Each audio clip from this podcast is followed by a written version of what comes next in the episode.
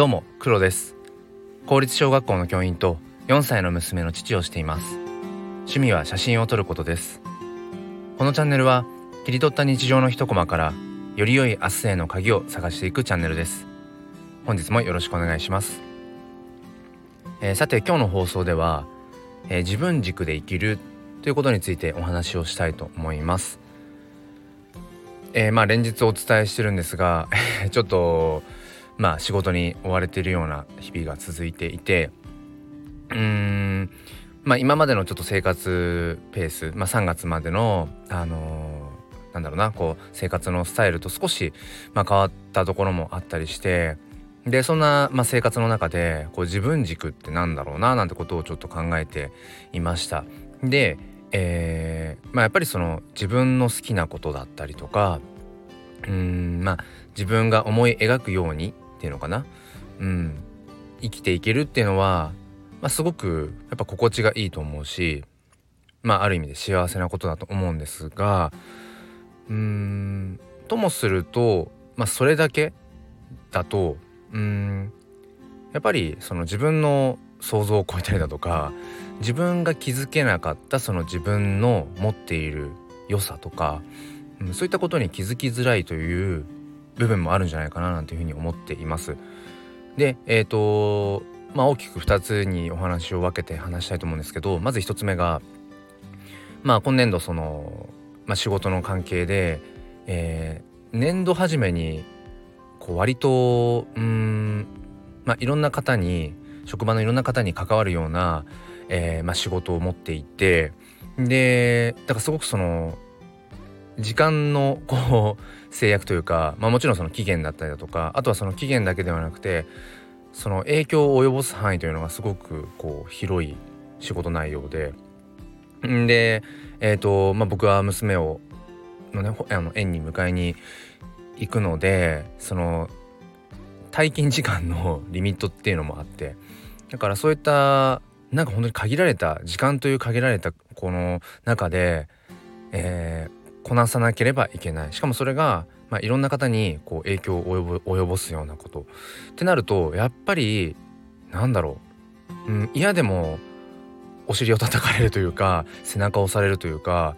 うん、もうじゃあしょうがない。そう言っててもしょうがないから他にもねいろんなやらなければいけない、えー、タスクはあるんだけどでもそうも言ってられないからっていうふうにうんやっぱその限られた中であの 頑張りますよね。うん、そうするとあのー、やっぱりその自分のペースでっていうふうに思っていたらきっとできないような、えーと、処理スピードでっていうのかな、うん、こなせたりだとかあとはやっぱりそれを昨日ちょっと一つね終えたんですけど、うん、達成感とかやっぱりそういう、うん、ものっていうのは自分のペースで自分がやりたいことだけをやっていたらなかなか得られない、うん、特にまあその仕事をねされている方はそういう経験は多いと思うんですけど要するにその仕事ということを通して社会と関わることでうんまあある意味その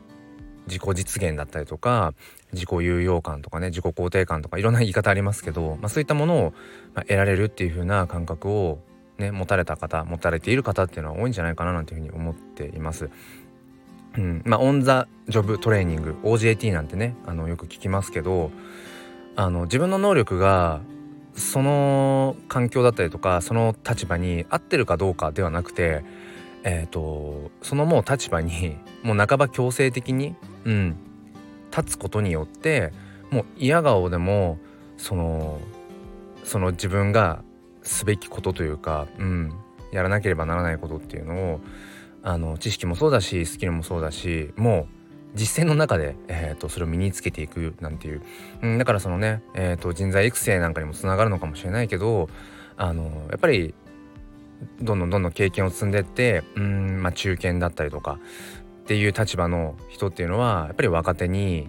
うんいろんな部分でこうバトンを渡して、うん、どこかであの責任を何ていうのかな背負わせるというか責任を託してでもその一方で、えー、その後輩の判断とかを信じる、うん、なんかそういうこともやっぱり必要になってくるのかなっていうふうに思っています。えー、でもう一つの話としては、まあ、一つ目はその、まあ、仕事を通して、あ、自分がねいろいろ達成感だったりだとか自分のペースでやっていたらこうつかめないようなうんなんかその満足感というか、うん、なんかこう自分の力がこう成長するような感覚ってものが、まあ、あるというお話でもう一つの、えー、話としてはその最近その仕事にね関わってこう生活スタイルが少し変わっていてあのー、今までは3月までは、まあ、娘をあの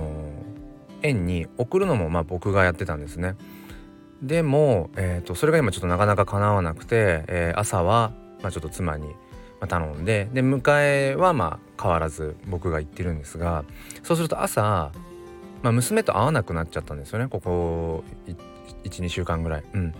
でえーと、どうしようかなと思った時にあの折り紙の裏にあのひらがなで、まあ、短い言葉でねあの娘宛てに、まあ、朝メッセージを書いて、えーと、朝ごはんとかと一緒にあのテーブルの上に置いておくっていうことを、えーと、始めました。でこれっていうのはおそらくその以前のねあの今ちょっとバタバタこの仕事がしている以前の生活スタイルではおそらくしようと思わなかった思いつかなかったことででもその朝の折り紙の裏の、まあ、ちょっと短い言葉での、まあ、やり取りというか、まあ、娘はね一方的に読むだけで時々そこにあの添えた絵を絵に色を塗ったりとかもしてるそうなんですけどなんかそういうことプラスアルファのことっていうのもなんか今一つ 楽しみだったりとかしていてこれもやっぱ自分のペースうんだけで、えー、過ごしていたらなかなか多分生まれなかったコミュニケーションの一つとか見えなかった景色の一つなのかななんていうふうに思いました。だから自分軸で生きるってことはすごく大事なんだけど時にはそういううん自分じゃないねあの部分での、えー、影響によってこう自分のね見えるものっていうのが変わったりするっていうことも、まあ、あるななんていうふうに思いました。ただその他人軸っていうのはまた別で、うん、他人軸っていうとやっぱねあのー、人の価値観だったりとか、うん、その人の判断にその自分の時間を委ねてしまうことだったりもするのであのあくまで他人軸で生きるべきではないと思うけれど、うん、ただその自分の人生を、